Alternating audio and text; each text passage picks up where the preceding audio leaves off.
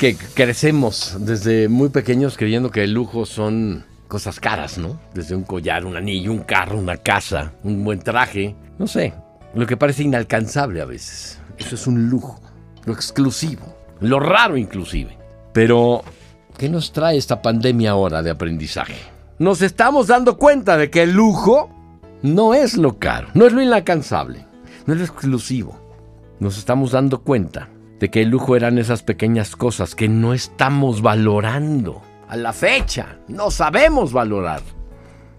Lujo es estar sano. Es un lujo. En serio. Lujo es no pisar un hospital.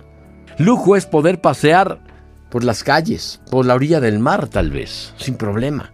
Hoy lujo es salir a las calles y poder respirar sin mascarilla. Lujo es reunirte con toda tu familia, con tus amigos cuando querías, sin problema. Nos vemos mañana, nos vemos hoy en la noche, en la tarde.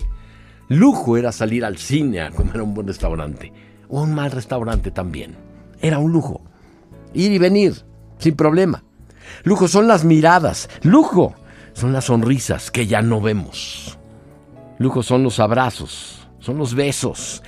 Es el sentir de la piel cerca de alguien, un abrazo. Lujo es disfrutar cada amanecer. Lujo es el privilegio de amar y de estar vivos todo podría ser un lujo y no lo sabíamos, no lo sentíamos. ¿Por qué? Porque simplemente lo tenemos y no nos damos cuenta.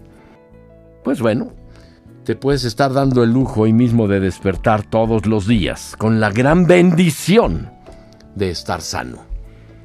Da gracias, da gracias, que por fin nos damos cuenta de que tenemos muchos lujos y no sabíamos apreciarlos.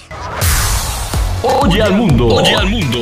Estos son los podcasts de hoy 89.7 FM. Sentimientos de Arturo Forzán.